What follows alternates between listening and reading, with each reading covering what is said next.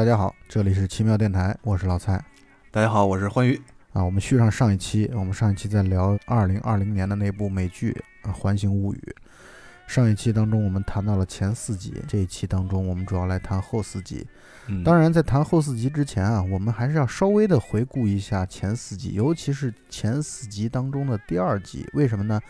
因为欢愉肯定也同意我的观点啊，就是对，因为它跟后边联系还挺紧密的。其实可以这么说，就是前四集当中唯一一部从剧情角度对于后续的剧情产生影响的，就是第二集。对对就是第一集、第三集、第四集啊，它都是独立的故事，就是它对前后的剧情本身有关联，但是没有影响啊。就是说它的存在，它并不会影响后续剧情的走向，但是第二集却扎扎实实的影响到了后续剧情的走向。所以我们来先来简单回顾一下，就是前四集当中的第二集。这里边就发生了一件事儿，就是这个两个好朋友啊，也是这个片子当中的两个家庭啊，一个是 Jacob，啊，一个是那个 Danny，就是两个高中生，他们互换了身体，啊，各自呃灵魂进入到了对方的身体身上，并且平时生活的比较就是一个蓝领工人的家庭的这个嗯。Danny 啊，然后鸠占鹊巢了，去了 Jacob 的身体当中之后，他就拒绝再换回来了，以至于啊那个真正的 Jacob，他跑到啊身体互换或者说灵魂互换的那个工具球内部之后，他一个人去的，啊他就把自己的身体就换不见了，没了，啊当然到底换到哪里了，我们在一会儿讲的时候后四集当中会谈到这一点。但是至少我们知道的就是，那个所谓的 Danny 的肉身其实是昏迷不醒的植物人了，啊，而目前还存活在这个世界当中或者活蹦乱跳在这个世界当中的那个 Jacob，其实是 Danny 的本体啊，或者说他的灵魂其实是 Danny。对这个故事对于后续的好几集，包括我们接下来马上要来讲的第五集和最后的第八集，其实都产生了非常大的剧情上的影响。嗯，确实是因为第五集就开始讲到了丹尼他们家的事儿了。呃，刚才老蔡也说，他们生活的是一个蓝领的一个工人阶级的家庭。然后这个丹尼的爸爸呢，就是一个，呃，算是一个维修工人吧。然后家里边养了两个孩子。然后关键是他们的这个，呃，这丹尼的妹妹啊，然后还是一个聋哑人，就是生活上面会有一些不方便。然后结果这个丹尼又出了意外，就是因为是换完身体以后，他的这个头脑里边的这个意识消失了，变成了一个植物人，躺在这个病房里边。丹尼的这个爸爸呢，就是一个应该感觉是年近五十的吧，这么一个中年工人。然后他就特别，就是因为已经丢失了几个孩子，所以他就格外的会宝贝他自己剩剩下的这个女儿，就唯恐他这个小女儿再发生什么意外。这种焦虑就造成了一种就神经质的这种过分的呵护。啊，我们得先说一嗯下他们的家庭，就是他这个嗯家庭嗯背景啊，就 Danny，、因为上一期当中咱们也谈到了嗯这个《环形物语》呢，它的主要的人物啊，其实是来自于两个家庭的啊。嗯之前我们也谈到，第二集当中也一直在说嘛，一个是 Jacob 这个家庭，一个是 Danny 这个家庭，他们俩的这个家庭条件实在是差距还是很明有显点悬殊大的。嗯嗯对，一个就是生活非常的富裕，或者说这种很优越的这样的一种生活条件。这也就是为什么那个真正的 Danny 他换了身体之后，他就不想再回来了嗯啊，他就是要走到一个可以说是嗯，不能叫锦衣玉食吧，但至少是一个就是前程无忧的这样的一个道路上，人生道路上去，所以他嗯不愿意再换回来。至少他刚刚交换成功之后的那段时间，他其实不想换回来。当然，后续他其实是后悔和内疚的啊，这个我们等会儿再说。真正的 Danny 的这一家，他其实家庭条件非常的糟糕啊，就是。嗯你看他的女儿，就是这个 Danny 的妹妹，本身是个聋哑人，呃，他的父亲可以说就像刚才焕宇说的，已经差不多快要五十岁的这样的一个年年纪啊，或者年龄，但是入不敷出啊，就是感觉就是吃了上顿没下顿，这个月每个月都是月光啊，就是把那个钱得一分钱掰两半花那样的一个状况。应该是他们这个小社会里边的这个底层居民了，应该是。对，嗯交代的非常的多，就是关于他们这种家庭的这种生活的窘迫，比如说有一个那保险丝总是断，导致家里边儿要不停的这个跳闸，啊、以至于总是不停的停电，嗯呃，然后就是光修这个就是电箱的这个钱都得要去问老板预支，所以可见这个生活已经寒酸到了什么程度。嗯，然后家里边这孩子又住进了医院，然后让这个本不富裕的家庭，然后又蒙上了一层阴影。对，就像你刚才说的，嗯就丹尼的肉身住进医院之后，家里边本来就是感觉由于经济状况的糟糕所导致这样的一种家庭，其实是有一点点小的阴霾，现在明显是笼罩在更大的这样的一个迷雾当中，就更加糟糕的这样的一个状况当中。嗯。然后这个丹尼的爸爸，也就是这一集当中的主角啊，正如你刚才所说的，他是在一种教育孩子，或者说对自己女儿的目前，唯一能管得上的女儿的这样的一种极度的焦虑当中，来去度过日常，因为他在工作之余去酒吧和同事喝酒的时候，呃，谈话当中聊到，目前他们所居住这个社区好像治安上出了点问题，就是总有一些闲杂人等啊在周围出现，包括他的女儿在路上也遇到了一些这种社会盲流，而且嗯他这个片子啊，在这一集当中，他我觉得他叙述的非常的隐晦，呃，我在后来看一些网友的影评的时候，好像也没有提到这一点，嗯就我感觉其中有一个桥段啊，就是那个聋哑的那个女儿。嗯在路上遇到了三个盲流，就嗯三个看上去就是流里流气的坏人的这种时候，之后然后那个镜头后来就切掉了，就是也没有讲发生了什么事儿，我甚至都会担心啊，我会担心和顾虑。发生了包括这种对于小姑娘的这样的一个猥亵啊等等这样的一些事情，但是他没有嗯交代，他没有说的很明确。嗯，这个事情我是这样理解，就是在这个父亲眼里面呀，就是社会上这些，就是你看起来这种半大孩子，其实就感觉这个危险系数还是很高的。然后，但是可能这是一个很普遍、很正常的现象。可能这个时候的青少年他表现出来就是这种样子，但是在这个父亲的眼里面看来，他们可能就是一个对女儿来说是一个巨大的威胁。所以，因为他现在的这个处境，可能会造成他把这种本来看起来比较平常的一些小事儿放大化了，所以在这个父亲看来，这是可能是一个极度危险的事儿了。啊，应该这么说，就是丹尼的父亲啊，他在跟同事的喝酒聊天当中，也确实谈到了他们这个街区啊，他们这个社区其实出现了一些可能入室盗窃啊、入室抢劫啊这样的一些案件，这是实际发生的啊，这一点嗯是毋庸置疑的。嗯但是呢，我也很同意你的观点，就是他可能会把原本就是第一，把正常的事情他会想的不正常；第二，他会把不正常的事情想得格外不正常，就是对对对，他会把危险想得格外的危险，他会把普通的事情想得就带有危险，所以呢，嗯。他就会神经过敏，会焦虑，特别的恐慌、恐惧，尤其觉得自己的女儿是一个天生的有这样的一种呃残疾的这样的一个背景存在，他就会觉得更加难以去自我保护，甚至是说求嗯。救啊什么的这些东西，他会嗯非常的顾虑和担心，啊，所以他很难做。然后他在工作的时候遇到了一个就是带有科幻意味的这样的一个设定啊，就是有一个收垃圾的一个女人，她有一个帮助收垃圾的机器人。这个机器人的设定是这样的，就相当于你戴一个手套，你戴手套之后，你就和那个机器人可以说同步了。嗯然后你做什么动作，机器人就做做什么动作。当然，它的力量、它的呃这个速度、敏捷度，然后等等等等，这些都会比你普通的人人类的这样的一个水准要高很多。但是你可以借助机器人来去帮你，包括去拾垃圾啊，然后可能你自己只是做出一个抬东西的动作，但是机器人就能帮你抬非常重量高的、重量大的这样的一个沉重的这样的一个东西。对乃至于做出一些攻击性的这样的一个举动。只要你比如说你挥拳，机器人也会挥拳啊；你抓握，机器人也会抓握。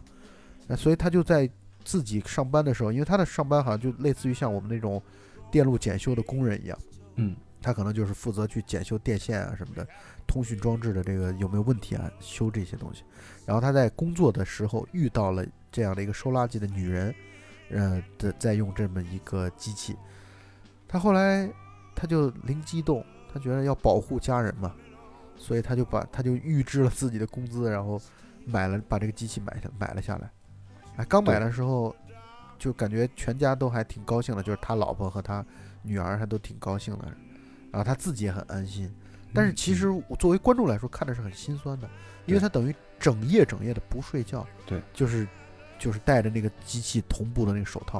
就嗯。相当于铁甲战士一样，然后就站在自己的家门口，在家门口就不停的巡逻。对他之所以巡逻，是因为他每天晚上会听到一些动静，然后这个动静是其实是那个丹尼，丹尼回来找他的妹妹，跟他的妹妹玩儿。就是因为现在那个丹尼的意识到了那个 Jacob 的那个脑子里边嘛，然后丹尼又害怕这个穿帮，然后因为这个事儿，毕竟不知道怎么说嘛，因为他也自己知道自己这个责任重大，然后所以也不太敢让家里边人知道，然后就偷偷偷的跑回家里边来跟他的妹妹一块哄他的妹妹玩啊什么的，然后结果就被这个家里这个爸爸当误认为是这个小偷或者盗贼，然后所以就买了这么一个机器，然后这个机器价格应该是相当相当的贵的，然后他把自己所有的积蓄预支了很多的这个薪水才买下了这个机器，然后他感觉到自己现在无比强大了，可以安心的保护这一家人了。其实这个，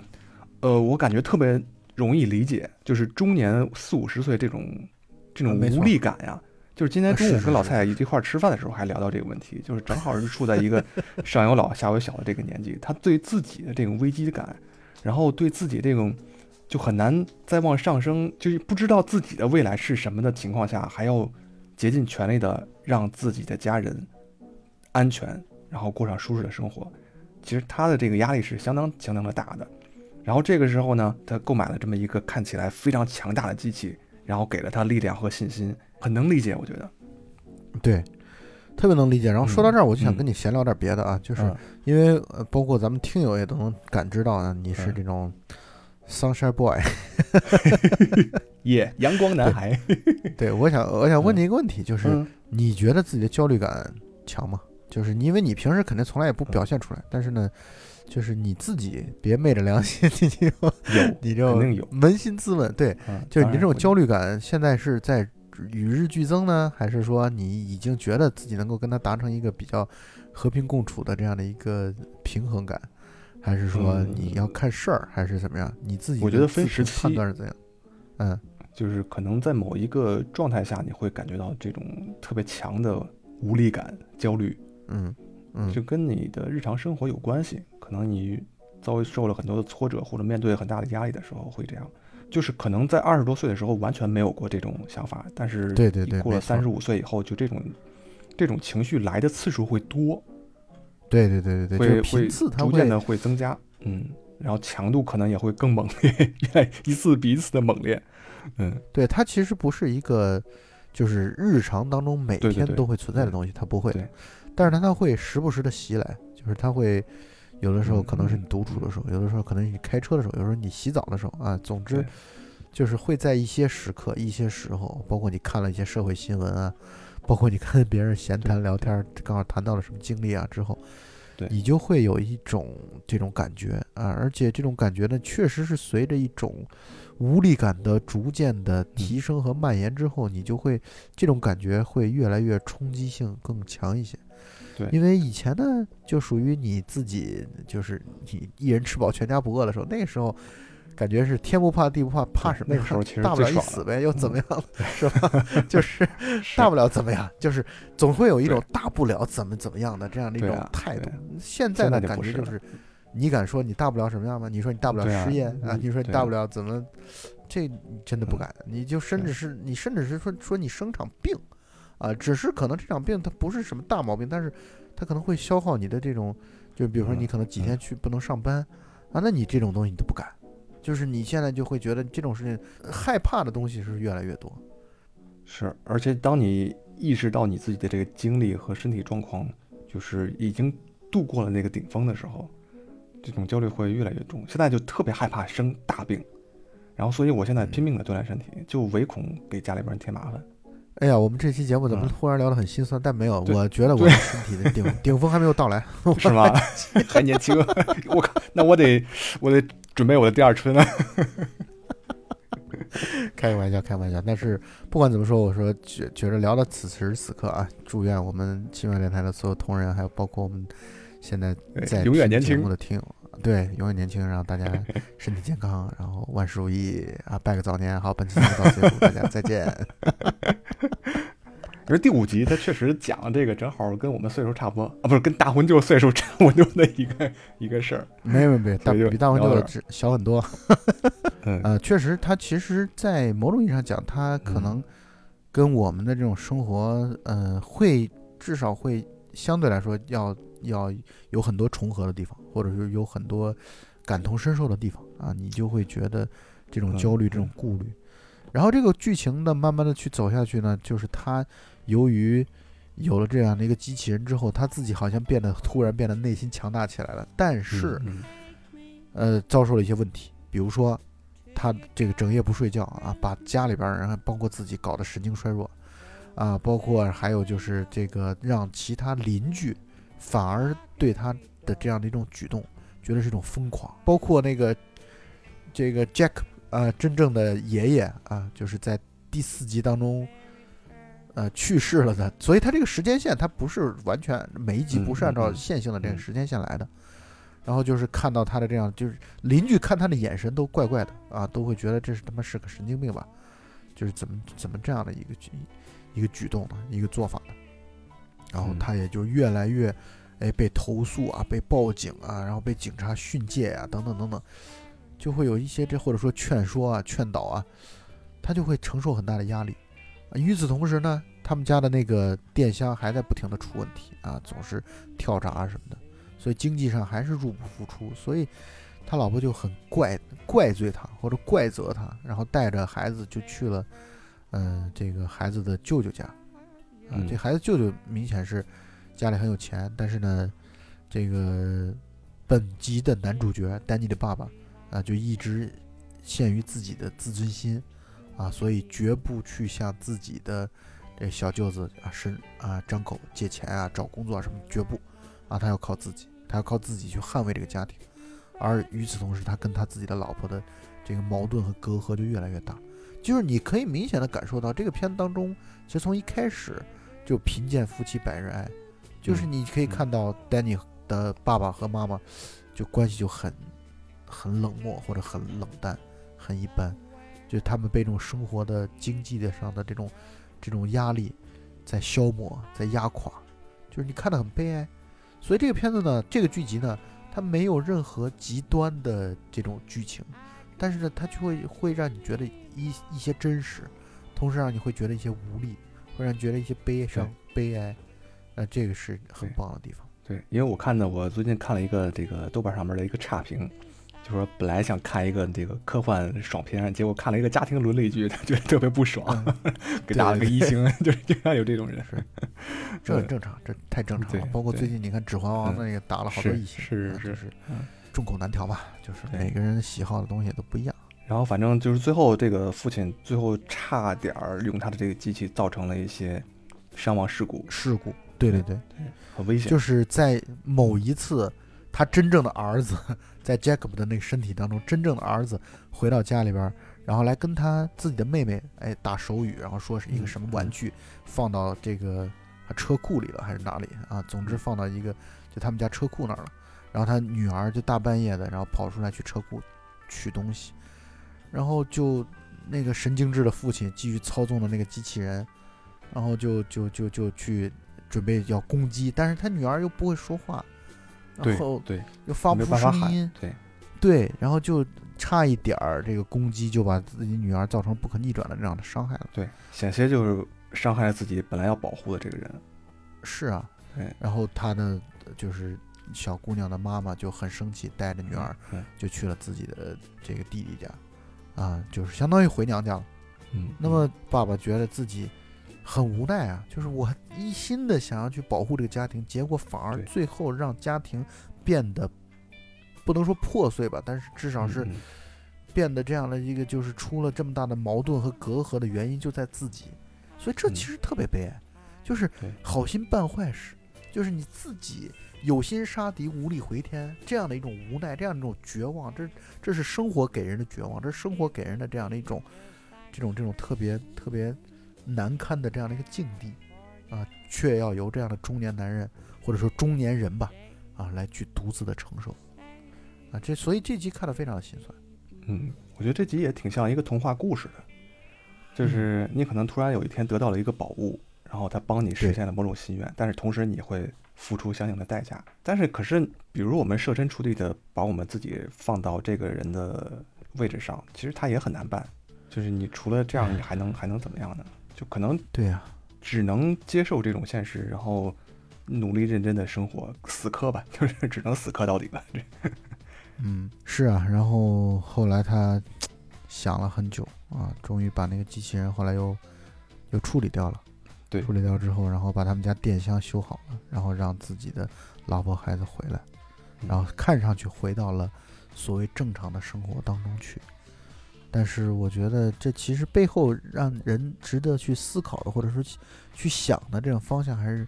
去脑补的这样内容还是很多的。就对你会去想，那他们问题真正解决了吗？好像还是没有解决，是经济问题还是没有缓解，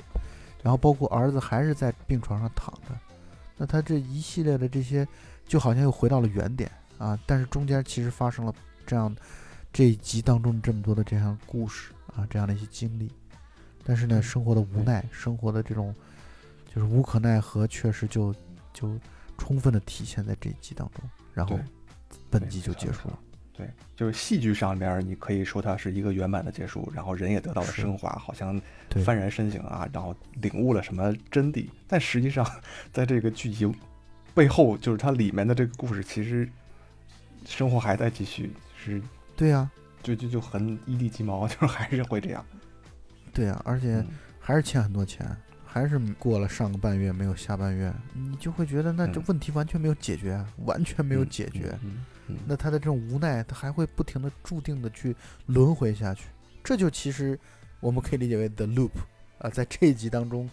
他走了一圈儿啊，又回到了原点。嗯嗯，可以这么说。你看咱们这一集聊了快他妈半个小时，我操！对啊，这集好沉重啊！这下一集是啥来着？下一集是不是能轻松一点儿？下一集是一个同性恋的一个故事，好，这个轻松，这个我喜欢。不，他其实也不也不轻松，其实也很轻松对对对。对，就是也是在探讨关于下一集是嗯第六集，相当于探讨爱情的问题，只不过这种爱情是发生在同我觉得性之间的。不能说沉重吧，应该说很厚重。对对对对对，啊，我同意你的观点。呃，前面几集当中，因为他们那个就是这个整个的故事发生在这个小镇，这个小镇就是基于这个 The Loop，呃，这个环形，然后来兴建起来这样的一个小镇。而在这个全镇当中最重要的地方，应该就是 The Loop，就是做搞科研的这样的一个科研研究所吧，或者说研究室吧，啊、这样的一个地方。而这个地方的保安呢，在前几集当中不停的去出现，就是作为一个非常非常非常小的，呃，微不足道的一个配角出现。而他在第六集当中成为了主角，他是一个黑人，他名字叫 Gaddis 啊，加迪斯。嗯、他从一开始也没有交代特别强烈的交代。总之，他有一个笔记本，这个笔记本当中就是一个一个笔记本当中加了一张照片，这张照片是一个白人男子在弹钢琴的这样的一个照片。这张照片呢，因为片全篇对白不多嘛，啊，他就嗯通过镜头语言让我们感受到，哦，这个照片对于这个黑人加迪斯这个，呃，还是意味意义是很深重的啊，甚至对他在晚上的时候，比如说他是晚上自慰的时候，他都会去看着这个照片，然后去想象着和这个男人然后发生些什么。嗯、包括他在日常的工作当中，因为很无聊、很无趣，在门房做一个保安，然后就是只是在做一个门卫的这样一个工作。下班之后去喝酒，在酒吧当中遇到一个男人，这男人呢感觉也很窘迫，也想跟他搭讪，但是呢非常窘迫，两个人交流的很不顺利，也很尴尬嗯啊，这就是大概的一个背景。然后大家应该还记得第三集当中，就那个华裔女孩 May May 是一个挺会操作这种机械的，或者说修理维修这样的一些呃物件儿的这样的一个小姑娘。嗯嗯嗯啊，她在第六集当中帮助这个黑人加迪斯，呃，去修了一个操作一个车的一个一个设备。修完了之后，加迪斯去一操作，发出了极不寻常的那种声音，像是超出正常我们的所能够听到的频率的频段的这样的一个声音之后，世界仿佛就发生了变化。原来他跑到了一个平行世界当中去。这平行世界当中，他遇到了平行世界当中的自己，就是跟自己长得一模一样。然后兴趣爱好说话风格也喜欢观鸟，也喜欢听音乐，对，嗯，然后同时也是一个就所有的这个对取向都是一样的。对，但是呢，比他幸运的地方就在于，嗯。和他在照片当中非常喜爱的、喜欢的梦中情人，两人是情侣，白人男孩叫 Alex，然后等于他们俩是情侣，所以他到了这样的一个平行世界当中，非常的错愕，非常的不适嗯。应，但是呢，他又愿意，他又希望能够和自己的这个所谓的平行世界当中的自己以及她的男朋友能够多相处，因为越多相处，就相当于她和自己的梦中情人离得越近嘛。对，我觉得她在这个平行世界中遇到了那个自己，也像是一个自梦中的自己，就是你嗯感觉没有，就是这平行世界里边的这这个她，她的这个影子，比她更健谈、更开朗，生活环境更好。对对对，而现实生活中的这个他呢，是一个比较害羞，然后比较腼腆，是喜欢自己独处的这么一个人。对。就是我觉得他可能心里边向往自己是一个那样的形象，是，你可以理解为是他的一种平行世界中嗯心理投射，是吧？对对对，你可以这么来理解嗯这件事儿。嗯，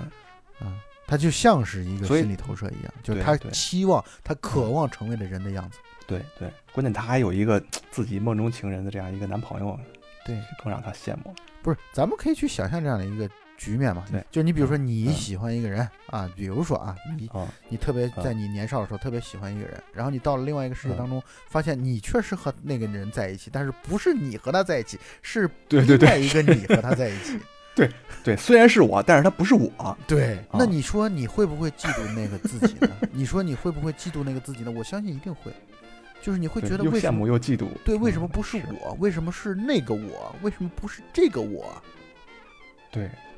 就是哎，真是这个感觉很很很微妙哈。，对，你可以去想就是象，又有满足感。你看我成功了，但是就不是我自己 这个本我是是是做到的。对啊，嗯嗯，啊所以很有意思。而且完全是嗯独立的，其实性格上对，跟两个人也差别还是挺大的。虽然外貌上完全是一样的，可能嗯兴趣上也有一嗯些很多相似之处，但是性格上确实有很多的差别。所以他在一种很复杂的情绪当中和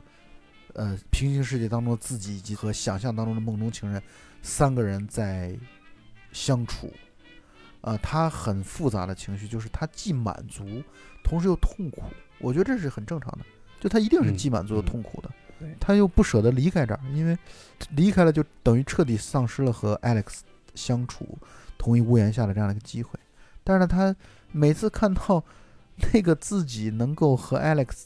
同床共枕，然后双宿双飞的时候，他充满了这种痛苦与嫉妒。我觉得，如果故事就这样了，那他只会自己深陷于这样的一种矛盾的精神状态当中。但是，哎，剧情的发展就是那个 Alex 是一个多情的一个男子 啊，Alex 主动的来去向我们所视角所跟踪的这个加迪斯，然后去示好，然后两个人接吻了，两个人做爱了，然后就更加的会使得我们世界当中，我们所一开始目光跟随的这个加迪斯，更加的这个这个可以说是这种欲火难耐吧，或者说这种爱情之火更加的燃烧的更旺了，以至于他对，给对方写了情书，写在一个本子当中，然后表达了对对方的喜爱、嗯思念，然后嗯希望和对方私奔等等等等一系列这样的一些想法，交给了自己的忐忑不安的，交给了自己的这个梦中的情人，啊，然后他盼望着说那个家伙就 Alex 能够说弃暗投明，然后能够和自己在一起，然后自己就两个人就啊离开，过上没羞没臊的这样这种生活。啊他我觉得他是自私的，但是他也没办法，他嗯确实，他就是实在是爱的痴狂。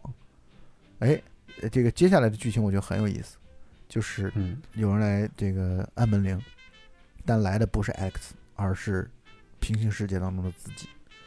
哎，两个加迪斯坐在一起，其中新的加迪斯就跟我们目光所看着的加迪斯，或者我们跟随的男主角，就说说你的日记本我已经看了，我已经读了，我知道你想要干什么。首先我很我很错愕，同时呢，我也想告诉你，Alex 他其实是一个海王，啊，他人见人爱，啊，见一个爱一个，所以你不要把他这种情况当太当真。就我觉得就开始讨论这样的一种爱情到底是什么，爱情的本质到底是什么嗯？那么有没有这种注定两个人就必须在一起，必须这两个人在一起，等等等等，就开始，我觉得就开始嗯探讨爱情的这个这个这个话题。所以，这个我们所跟踪的目光跟踪的加迪斯，为这件事情就感觉到备受打击，同时呢，好像成熟了、成长了，学到了很多的东西。嗯啊，感知到了新的东西，而且你能够明显感觉到啊，平行世界当中的加迪斯，比这个充满了爱情幻想的加迪斯要成熟。就他很多事儿他都嗯知道，对他很多事儿他也能接受，他甚至能平心静气的来跟你讨论这个问题。对对对，就是他们俩相处的这个就是气氛还是挺和谐的，是，因为可能更多的人会觉得这俩人可能就打起来了，情敌嘛争个你死我活的。对对对，但实际上他们中间这种，因为毕竟是跟另外一个自己，相当于自己跟自己的一个对话。是，我觉得是这样的，就是他更多像是一种，就是我希望你好，我希望你能变得嗯对对对成长，我希望你能变得成熟，我希望你能认清世界的本质，我能希望你能认清爱情的本质，我希望你能认清你跟 Alex 关系的本质。我觉得他是一种这种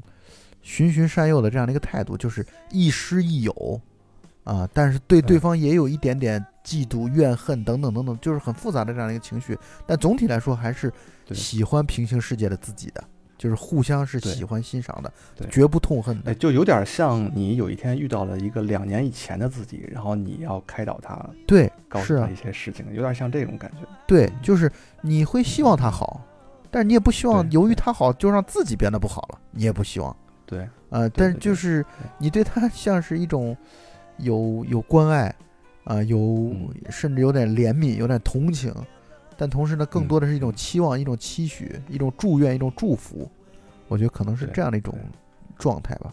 所以，我们我们所关注的这个加迪斯 A，他还想再进一步再做一次努力，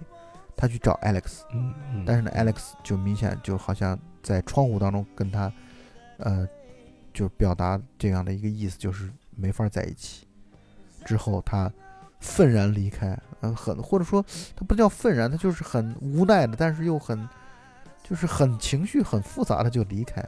然后到了一个酒吧喝东西，嗯。然后喝东西的时候遇到了自己在原来世界当中那个跟他一交流就特双方都尴尬窘迫的那个男人，哎，那个男人是是一个也喜欢去观察鸟类的这样的一个人，两个人有共同的兴趣和爱好，所以他其实到最后这个故事到最后的时候没那么沉重，就给我们似乎在讲这么一个道理，就是你以为爱情当中 A 和 B 是唯一必须在一起的，但是你发现其实你和 C 也挺合适的，就是对对对，这个我很同意。对，就是你不要 动不动的啊，至少你不要就是动不动的，你就会觉得你非谁不可，或者是对。这种想法，嗯，虽然我觉得很很美十几岁、二十几岁的，虽然我觉得他很美好啊，这个想法嗯。本身很美好，我而且我也很支持。但是呢，你不能嗯。只或者说爱情不应该只有这样的一个版本，就我不觉得爱情只有就是你非他不可的这样的一个版本，不是的。我觉得它其实还是有很多的嗯。可能性，它会有非常多的可能性，包括你的对象，包括你的恋爱的形式，包括你的可能取向等等等等，你都你不要着急的给自己设限，不要着急的给自己定义，不要着急的给自己会觉得啊，我就盖棺论定了，我这我没有我离了他，我这辈子就活不了了啊！这个这种想法，我觉得好像至少在这一集当中结尾的时候，我感觉他其实想说的就是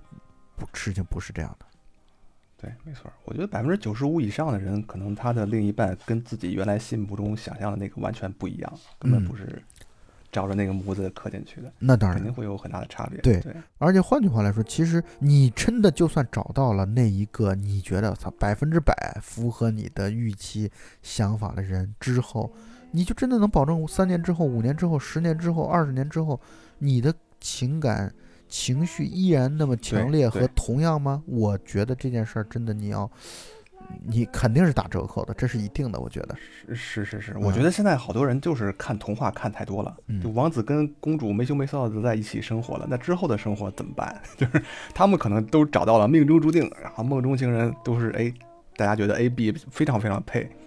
但其实生活不是这么回事儿，现实不是这么回事儿，要复杂的多，嗯，对啊，也比童话更有意思，可以说。嗯，对我我很同意你，而且我觉得你这个态度就特别的积极啊，就是一种是吧？不是自怨自艾，也不是慢呃这个怨天尤人的这样的一个态度。我觉得反而会觉得它是一种挑战，是一种乐趣，是一种你其实可以发现呃更多的有意思的地方，或者说嗯值得成长、值得玩味、值得让自己变得更加的智慧的这样的一种一种空间吧。我觉得这其实很有意思啊，或者是很好的爱情应该有的样子。嗯，啊，我们这个聊的时间，我们 一聊就收不住，我们现在赶紧进入到第七集，因为第七集是我在八集当中最喜欢的一集啊，我特别喜欢这一集。哦，我其实对这集的印象倒不是特别深，因为好像感觉故事比较简单，故事是在荒岛上遇，到了一个机器人，但是这个故事本身，它的做的就是嗯拍的特别的氛围嗯做的特别的好，或者说我看的更沉浸一些，就会觉得嗯那种恐惧，就是你的荒岛求生的那样那种恐惧，然后在荒岛当中遇到未知的东西的时候的那样的一种恐慌，我觉得他描述的非常好。他故事呢，嗯一开始他也没说年龄，也没说年份，啊，他就是几个中学生，中学的男孩嘛，就是那种特别损的那种样子。对，一开玩笑就就开大了，对，就是你比如说路上遇到一条蛇，然后就这互相不是蛇扔来扔去的那样的开玩笑的，完全没有完全没有任何太没界限溜了。对，完全没有界限和尺度。我其实一开始看第七集的时候，我完全没有意识到这集到底在讲谁啊，因为我们也都知道，他每一集他都会有一个主角嘛，我们就不知道这个中学男孩到底是谁。哎，慢慢的我们就知道了啊，在第七集当中，男主角被自己的两个损友同伴，哎，框到了一个岛上去。那个岛呢，据说上面有可怕的生物，大人们从来都不让自己的孩子去，因为那个岛需要划船过去，而且交通也很不便。呃，结果它其实是一场恶作剧，就是这个第七集当中男主角他的两个损友，呃，划船把他划到那个岸上之后，这个男主角上了岸之后，那两个损友一溜烟的开着船划船就跑船跑了，对，就把他一个人留在那儿了。然后他接下来面对的是无限的这样的一种恐慌、恐惧，包括遇到了危险，包括好像有海蛇咬了他的胳膊、嗯。啊，让自己嗯这个嗯。中了毒，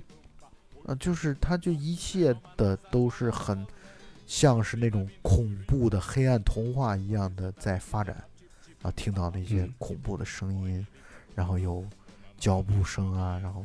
就是我觉得那个氛围描描述的特别的好，就是他他在看的过程当中，我觉得看的还是挺让人觉得很为男主角的命运感到担心。对，就一步一步的带你进入绝望。首先你被扔到一个荒岛上，对，然后你还被蛇咬了，是，然后你这个周围没有任何医疗的这个办法，也没有没有人来救你，对啊，也没有关键是这个岛上还困着一个未知的恐怖怪兽，不知道是什么东西。是，就是就是嗯那个时候，我们也不知道到底这个岛上啊，只是说有传说，就是是很嗯。很可怕的，就是见人嗯。吃人，见鬼吃鬼的这种，甚至我们都不知道它的形态是什么样的，啊，它到底长什么样不清楚，而且镜头交代特别的好，这男孩就听到了恐怖的声音之后，他就躲到一个洞里，然后他躲在洞里边就在观察外边，然后突然就出现了这个呃这可怕的生物，然后他在慌乱当中，他拿手上的难得的这种工具，然后把那个生物的左胳膊给剁了下来，或者说破坏了，然后没命的跑，最终还是获救了，因为他的朋友还是过来接了他，但是呢，他的嗯，左胳膊由于海蛇咬了之后，没有及时的去排毒，以至于截肢了，就他变成了一个残疾。一直看到这儿，我才意识到，哦，原来这个人是，就是第一集当中真正的 Jack 和科尔的爸爸。因为在第一集当中，就那个小的 Loretta 啊、找妈妈的时候，跑到他们家了，看到了一个男人，左手是机械手臂啊，装了一个机械手臂，就好像是一个机器人一样，但是左手就是这是再生的这样的一个手臂，而且这个手臂功能很强大，就是它和你自己的这个本身的这个是呃机体的契合度是特别强的啊。然后到那一刻就是截肢了，给他新装了一个机械手臂之后，我们才意识到，哦，原来这集的男主角是这个家里的男主人，就是科尔的爸爸。这个剧牛逼的地方就是你在第一集里边儿，第一集里面出现了这个机械手，对，你绝对不会忽略，不会忘掉这个不会的，情这个镜头，一定会知道是这个机械手，一定会记得住。然后，而且这个感觉上后边好像有故事似的。然后等你捡到了这个第七集的时候，突然翻出来一集，告诉你这个机械手的来历。这个这个坑挖出来填的特别棒，而且更牛逼的就在于，嗯。就是呃那个岛啊，就那个荒岛，就是有陌生的未知生物的那个岛，对于这个男孩来说，就相当于，就是科尔的爸爸来说，他在长大的过程当中，他其实是一个噩梦，而且这个噩梦呢，就属于他不能跟自己的孩子去说，也就是他从来没有嗯跟自己的孩子解释过他的这个机械嗯手臂、自己的胳膊残疾到底是，或者说截肢到底是怎么造成，他从来都是沉默不语。就这个问题，这成了他们嗯家的像是一个心照不宣的一个规则，就是在家庭当中就不要去谈这件事情，这件事情是作为我们家族的家庭的一个秘密，永远应该封存起来。就在这样的一种情情况下，但是呢，慢慢的，他这个科尔的爸爸在和自己母亲的聊天当中，他就突然他去询问，那到底那个岛上的人是谁，或者那个生物到底是什么？他才慢慢知道，哦，原来那是他自己的父亲，也就是科尔的爷爷，他是个科学家嘛，嗯造出来的一个造出来的一个机器人。然后那个机器人由于太过于的和人类社会格格不入，可能对人类社会产生危险威胁，以至于被放逐到了那个岛当中，自生自灭。所以，在某种意义上讲，那个机器人其实就是科尔的爷爷的另外一个儿子。所以，对于科尔的爸爸来说，他就有一种内心油然产生了一种那是自己可以说是同父异母的兄弟的这样的一种莫名其妙的一种一种一种血缘感，或者说这样的一种嗯，他们的人嗯际关系，他会有这样的一种情绪在里边，以至于他终于在有一天按耐不住自己内心当中强大的这种呃好奇心以及愧疚以及各种各样的复杂的情绪，然后驾船到了那个岛上，然后终于和那个机器人见了面，而且那个机器人带有很强烈的防御性，或者说带有很强烈的嗯这样的一种不安感。啊，他对着敌意，啊，他对于外来的这种入侵的人，他是带有很强烈的这种敌意存在的。所以那段时间大家也是捏了一把汗的，就是作为观众来说也是捏了一把汗的，因为你会你会不知道科尔的爸爸会遇到这样的一个机器人之后会发生什么。结果没想到，这个时候镜头交代的特别有意思，就镜头交代那个机器人的左胳膊等于就是破损了，而这个破损是怎么造成的？是由于科尔爸爸小的时候躲在洞里边儿，把那个机器人的胳膊可能给砍坏了，然后他其实是他相当于是一个，就是造成这个局面的一个始作俑者，然后于是他不停的说 sorry，啊，并且这机器人我感觉那时候还是对他有敌意，但是他把自己的左嗯胳膊嗯就是那个机械手臂切下来之后，相当于是一种对对方的示好。相当于是嗯对于对方的一种理解，相当于是告诉对方，你看我们俩是拥有同一部位的残疾，我们俩是同源的，我们俩是，我们俩是互相理解的。然后机器人看着他，我觉得那个表情立刻变得柔和起来了。然后这集就结束了，嗯我觉得特别牛逼嗯，这集。对，这个机器人被爷爷造出来以后，因为它这个外形的原因，然后这个小镇的居民对这个机器人都非常恐惧，然后就肯定对这个机器人造成了伤害，不管是心理的还是身体上的，这个呃身体上的也好。然后，所以这个爷爷就把这个机器人为了保护他，对把他放到这个岛上，因为这个爷爷又不能，你说又不能不能杀死这个机器人，因为自己真的就像自己的儿子一样，是这样，然后就把他流放到这个岛上。那那机器人从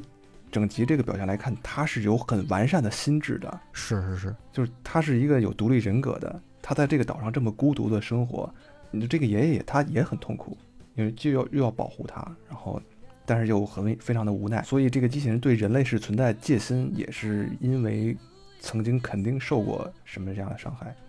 然后在这一集的时候，这个人类和机器人最后达成了这种和解，没错，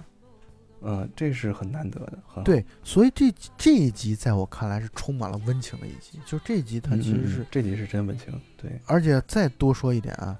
就是我在看豆瓣网友的一个评价的时候，一个短评，我觉得说的特别的好，说对于科尔的嗯爸爸来说，真正的 monster 就是怪兽，到底是机器人还是自己的同班同学？我觉得真的说的特别的好，就是真正其嗯。实对他充满恶意、伤害他的人，其实是他的中学同学，虽然可能是无意的伤害，出出于小男孩那种恶作剧等等等等，但是嗯真正来嗯。说，确实造成了实际的伤害，对他来讲。而这个机器人反而是反而是没有任何的攻击性的，没有任何的这种这种对人的这种伤害，而且正正如嗯欢愉刚才说的，我觉得那些在剧集当中没讲的东西，比如说机器人可能造出来之后，有人欺负他，或者有人对他充满了恶意，导致他不得不被自己的造出来的父亲流放到了那个岛上。这么一段故事在戏里边完全没有拍，但是这完全是我们可以作为观众可以想象的东西。对，这就像一个蝴蝶效应一样。然后这个中学生本来就想开玩笑嘛，搞一个恶作剧，但是最后可能发展到这个同学截肢，然后最后导致这个一生可能都有伴随着严重的心理创伤。包括这个机器人也是，它刚刚出来的时候，可能最初仅仅是人类的这种防御的心里边对它有一些排斥，然后最后导致它这个机器人被流放，然后甚至到最后被伤害。这个其实这真的很难，你你说这些东西都可以避免吗？我觉得似乎很也很难，可能这个 loop 只能这样 循环下去。嗯，这么说就是嗯你看啊，我在跟你聊的时候，突然脑子里边出现了一部电影《剪刀手爱德华》。嗯嗯嗯嗯，哎，很像很像对，你看那个被流放的机啊器人，很像只，不过他就是没有像爱德华那么的更加的，可以说爱德华其实除了自己有剪刀手之外，其他的一切都和人类在我看来好像没有任何的区别。啊，有柔软的心，然后有有善良，呃，就是人类的优优秀的品质在爱德华身上都存在着。啊，那我嗯这个机器人的它本身它的样貌上，它可能和人类相去甚远，所以可能受到的歧视、受到的这种排斥会更甚。所以其实这一集你会想想，你站在那个机器人的角度来说，你会觉得他特别的孤独。他就因为他的心智是人类的心智，或者说他的心智是完整的心智，但是他却要遭受到这种流放，孤身一人的在这个岛上过了几十年。这你想想，这个机器人就会觉得很可怜。所以呢，后来的那样的一个和解，他和科尔的爸爸的互相的一种理解、谅解，然后画面一黑，结束在这个时候，才会变得意味深长。所以这是第七集，实在我特别的喜欢。嗯嗯嗯，所以刚说完，我觉得我自己最喜欢的第七集之后，来到了欢愉最喜欢的第八集。对。包括我看那个咱们群里边儿还有还还有那个咱们上期节目下面有些听友留言，也都是特别喜欢第八集。嗯，就是第八集呢，它嗯像是对于整个全剧的一个总结或者点题有点像，啊、嗯因为它确实是一个循环。它的呃第八集当中，主角呢又来到了那个小男孩科尔。那科尔呢，他就其实第八集当中，我认为主要讲了两件事儿。嗯啊，主要讲了两嗯件事儿。第一件事儿呢，就是科尔其实他知道他身边的这个哥哥杰克其实不是自己的哥哥杰克，啊，他知道这个，他慢慢的他知道这个原来是他的哥哥的好朋友丹尼。但是我觉得很好的地方就在于第八集很好的地方就在于他知道这件事儿之后，他也并没有怪罪丹尼，而这个对丹尼呢，是真正的 Danny 呢，他其实也充满了对自己的朋友的内疚，对自己家庭的歉疚。总之，他就嗯背负着一种沉重的这样的一个压力。终于有一天，他和自己的其实是自己好朋友的弟弟啊，也就科尔，去讲了自己其实不是杰克，自己其实是嗯 Danny 嗯啊这样的一个过程。然后也讲了杰克布其实去哪里了，杰克布可能是进了那个呃太空舱一样的那样的一个那个工具球之后，然后就把自己的灵魂转移到了森林当中的那个机器人身上。所以男孩科尔他就跑到森林当中，然后遇到了那个机器人，他知道那才是哥哥，他叫哥哥，然后机器人回应他，点头回应他。我觉得这第一段是其实是讲这这么一个事儿，然后我觉得这就像是编剧的一个残忍一样，哎，本来你说科尔好不容易认了自己的哥哥，虽然是个机器人，但是对兄弟俩能够交流。然后这时候来了一个对莫名其妙来了一个更强大的机器人，然后灵魂到了机器人身上的杰克。为了保护自己的弟弟，然后和那个凶悍的机器人大打一架，同归于尽。嗯啊，这其实是本集说的第一个故事。然后科尔非常悲伤的，相当于埋葬了自己的哥哥。这里边特别让人绝望的一点就是，本来这个机器人都有可能得到救治的，因为科尔说带他去找他的妈妈，因为他妈妈是这个回环里边的一个顶级的科学家，对一定有办法让他这个身体交换回来。然后我们观众也满怀期待的，然后因为哥哥跟弟弟也相遇了，然后就充满希望的向着前方走，然后结果就没想到，就这个在跟这个野生机器人搏斗的时候，然后、这个、野生机器人，用词用的相在。森林里面游荡的这么一个对野生机器人，嗯然后结果就跟他同归于尽了，就是，然后这个科尔又就变成了孤孤单单的一个人，然后又回到了第一集的那种感觉，就是一个那么小、那么无助的、完全没有任何这种能力的人，然后突然他失去了亲人，对，然后就来到了嗯。更加的剧情当中更加重要的部分，就科尔嗯。在这种所谓的游荡当中，在哎这个旷野当中，然后跨过一条小溪，哎，在这个小溪当中，本来小溪是流水的，当他跨过之后，小溪突然结冰，然后世界就好像嗯。发生了巨大的变化。他就在这一跨越小溪的过程当中，发生了自己时空的一个跨越，然后他就到 Loop 去找自己的妈妈。诶，去找自己妈妈的时候，发现保安不是加迪斯了，已经不是第六集当中那个加迪斯了。然后他就要去找自己妈妈，然后保安也显得好像从来不认识他一样，打电话啊，让这个劳瑞塔出来。出来的劳瑞塔满头白发，看上去很苍老。嗯原来嗯那么跨越小溪的那一跨，就使得人世间过了几十年。所以科尔还是那么一个小男孩儿，但是自己的母亲已经变成一个老太太了，而且他从自己母亲的和他的对话当中知道，哦，原来他的父亲已经去世了，奶奶也去世了。对，所以说到这儿之后，我作为观众来说，我会觉得这个罗瑞塔太可怜了。对就罗瑞塔小的时候找不到妈妈，然后到中年的时候，突然自己的儿子又消失不见，而且其实他的大儿子也早已经死掉了。嗯嗯所以这罗瑞塔是一个非常悲情的一个角色。但是再一次又说到第一集当中所说到的话，就是罗瑞塔嗯说他自己的妈妈不想当妈妈，而科尔也说自己的妈妈其实就是罗瑞塔也不想当妈妈。但是你看，在第八集当中，罗瑞塔在这样的一个一个情况下，他跟自己的儿子说：“他说我一直在等着你。”对对，啊，我觉得他其实罗瑞塔通过八集的这样的一个从我们观众角度来看到八集的这样的一个嗯嗯。一个剧情的进展，他其实成长成熟，或者是承担起了自己作为母亲的责任，而这种责任让人觉得非常的赞赏，然后又很伟大，非常的坚韧，相当于在这样的一个怪诞小镇当中，突然一瞬间自己母亲不见了，突然一瞬间自己的儿子也不见了，但他依然坚韧的在等待着儿子的归来，并且等到了自己的儿子的归来。哎呀，一说第八集我就心情特别的沉重，这个一想到那个科尔给他的给罗尔塔拍照，然后罗尔塔一下闪回到小的时候，那个丢失妈妈的时候，哎，就是感觉无限伤感涌上心头。是，包括嗯其实我是觉得在看剧的时候不不觉得，但是我觉得在跟你聊的时候，嗯我觉得因为聊的时候我们就不停的会去切嗯换自己的角色，或者说切换自己带入到的一些人物的这种情感和想法当中去的时候，你会嗯觉得你作为他的话，你会难以承受，你很难承受，你太难承受了。这罗瑞塔这个角色太太心酸了，好难过呀！啊，小的时候没有妈妈，然后中年的时候突然没有了儿子，丧子，对，然后后来的时候，后来说亲人全都一个个的离自己而去，啊，这除了工作之外，找不到任何的人生的方向和意义。然后在老来的时候得子，老来的时候又遇到了自己中年时候的儿子。你说这样的一个人生的况味，在这样的一个人的身上，他的冲击感，他的这样的一个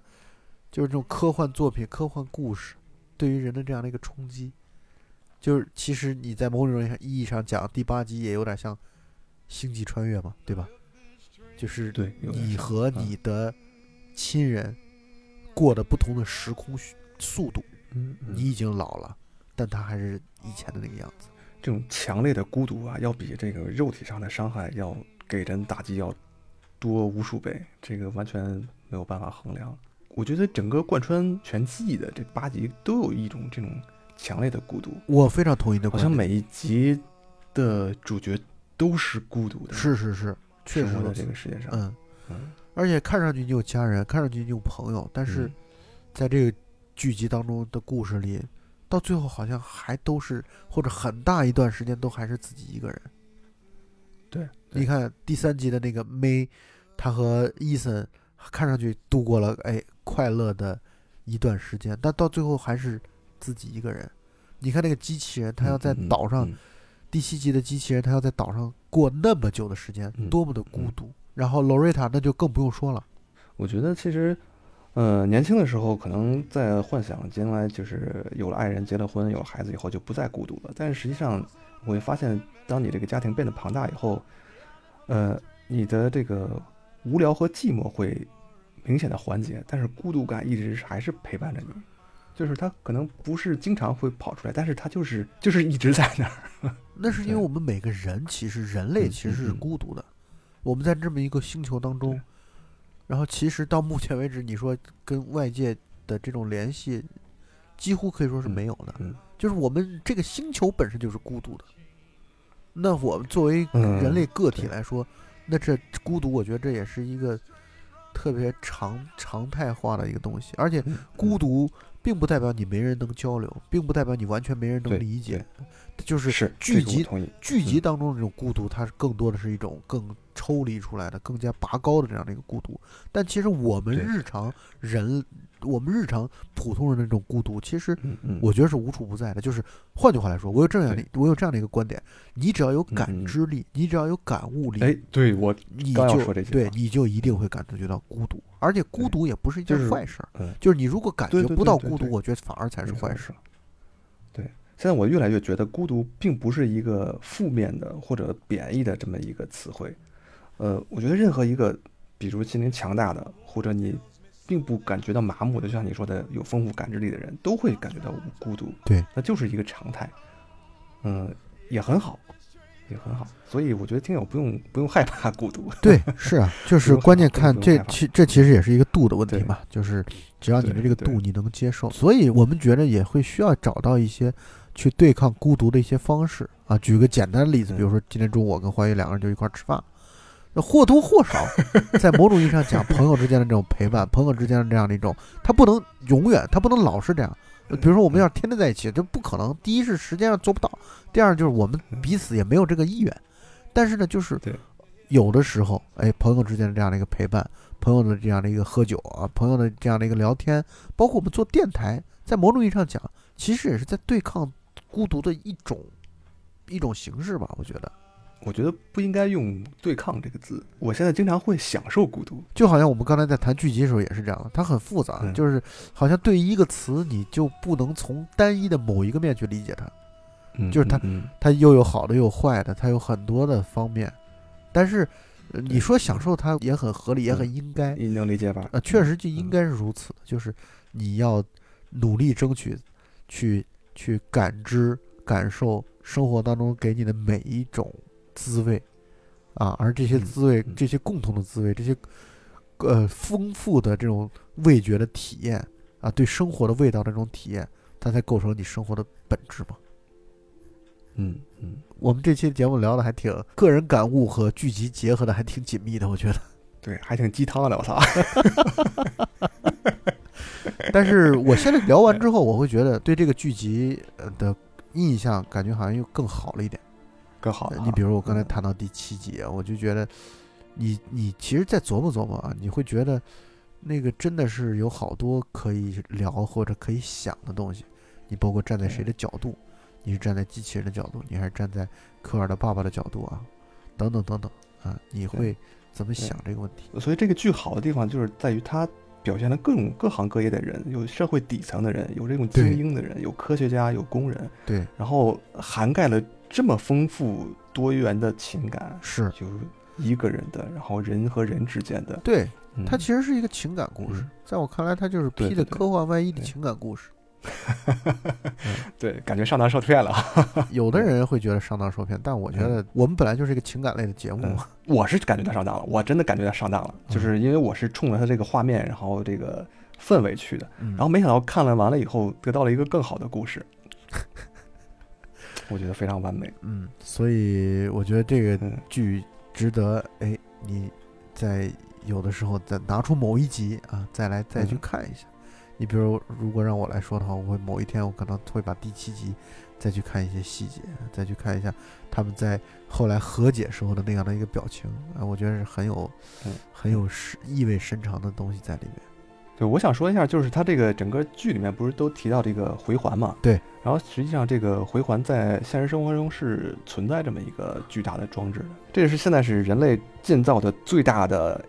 一个装置，可以说是全长二十七公里的一个巨大的这个强子对撞机，27公里非常厉害，嗯，还很厉害的。这个现实生活生活中是真的有这样的回环的。嗯，它的作用是什么呢？它现在最厉害的一个成就就是之前前两年发现了那个希格斯玻色子。你你不用管这这个粒子是个什么东西，反正它很牛逼。就是它可能就是我们世间万物存在的质量，可能就是因为这个玻色子，呃造成的。就有人说呀，就是如果开发出一种技术来，把这个玻色子从这个物质里面提取出来，就把它给弄出去，然后这你这个东西，比如是一个飞船，它就没有质量了，那它就极有可能达到光速，实现这种空间的旅行。哦，嗯，好的，听上去。很牛逼，很高大上就行了。对，啊，我们作为普通听友，就是嗯就是了解到这个程度，理解到这个程度就可以了。但是对我来说，就是呃我本身我对于这种科技的进步，其实是持一种很还是很害怕的嗯。对，是是，它是就是一个双刃剑，因为中国前两年也在讨论中国要不要建一个更大的这种对撞机。嗯然后我其实是我的内心是比较反对的，我明确的反对这个事儿。嗯嗯，因为这种东西它确实会走向何方，我们都很难去预料的一件事情啊。嗯，就是，但不管怎么说，我觉得文艺作品、科幻作品其实更多的从反思啊，更多从担忧、顾虑的角度来去讨论问题，并且呢，其实最终还是会回到人类的情感的这样的一个层面上对去。对，啊，所以《环形物语》是啊、作为呃披着科幻外衣的情感的剧集来存在，而且这个情感，我觉得描述的还是挺到位的，所以我们再次强烈推荐给大家啊。那么我们也希望今后聊更多更有质量的剧啊，就是在电影之余嗯，啊。那两期节目就到此结束了，大家可以循环着、回环着来听我们的。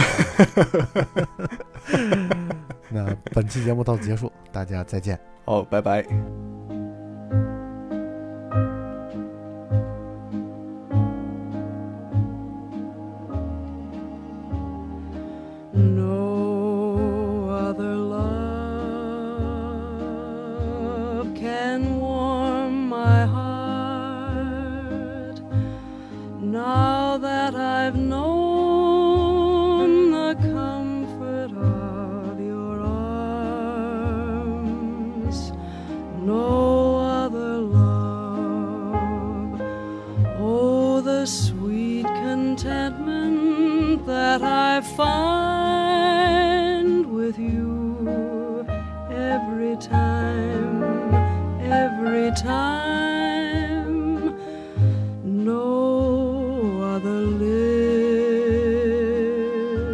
Lips could want you more. For I was born